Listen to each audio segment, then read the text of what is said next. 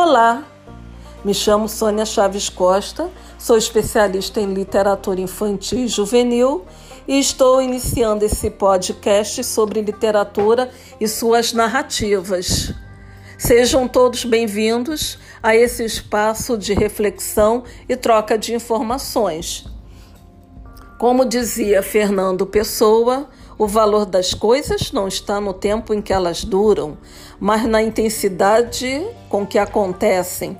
Por isso, existem momentos inesquecíveis, coisas inexplicáveis e pessoas incomparáveis. Então, você está convidado a participar desse bate-papo e que a gente possa tornar esse momento intenso. Ok? Conto com vocês. Até os episódios.